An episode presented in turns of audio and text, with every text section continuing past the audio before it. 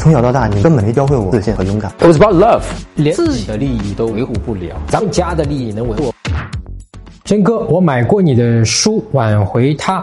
呃，跟我前女友尝试了断联法，昨天他主动找我说话了，说给我推荐部电影。电影我看了，内容跟我们以前的经历一样，但结局完美。我该怎么回话？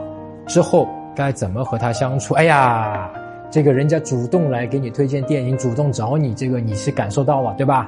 呃，有戏啊，那就很简单啊。一个最普通的做法呢，就是关心他一下，最近怎么样啊？啊？过得好不好呀？对吧？就是这种的一个聊天，但里面的核心是什么呢？就是你首先得要复盘啊，就是他之前跟你这个分手，他成了你前女友，是因为核心的原因是什么？那我怀疑他给你推荐的这部电影里面是有一个呃线索的，你也可以直接去问他，哎，你说你给我推荐这部电影是不是，呃，要告诉我一些什么？是不是我们关系最后走向了这个失败？啊，是不是这部电影里面对我有一些启发？啊，我是挺想学学的啊，甚至你可以开玩笑的讲，对吧？来来来，承蒙指教，到时候改天请你吃饭。哎，你看这里面有个钩子啊，他肯定就跟你说几句话了。哎呀，你这个指教的有道理，哎，我我得请你吃顿饭。哎，这个不就是又是一个挽回的机会了吗？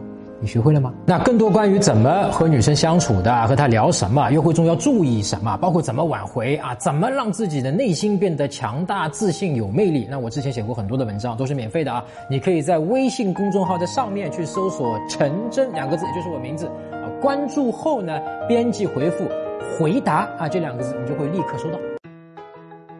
搜索微信公众号“陈真”，打开微信，点击上方搜索。输入“陈真”两个字，成功的“陈”，再点搜索，那个戴眼镜的呢，就是我。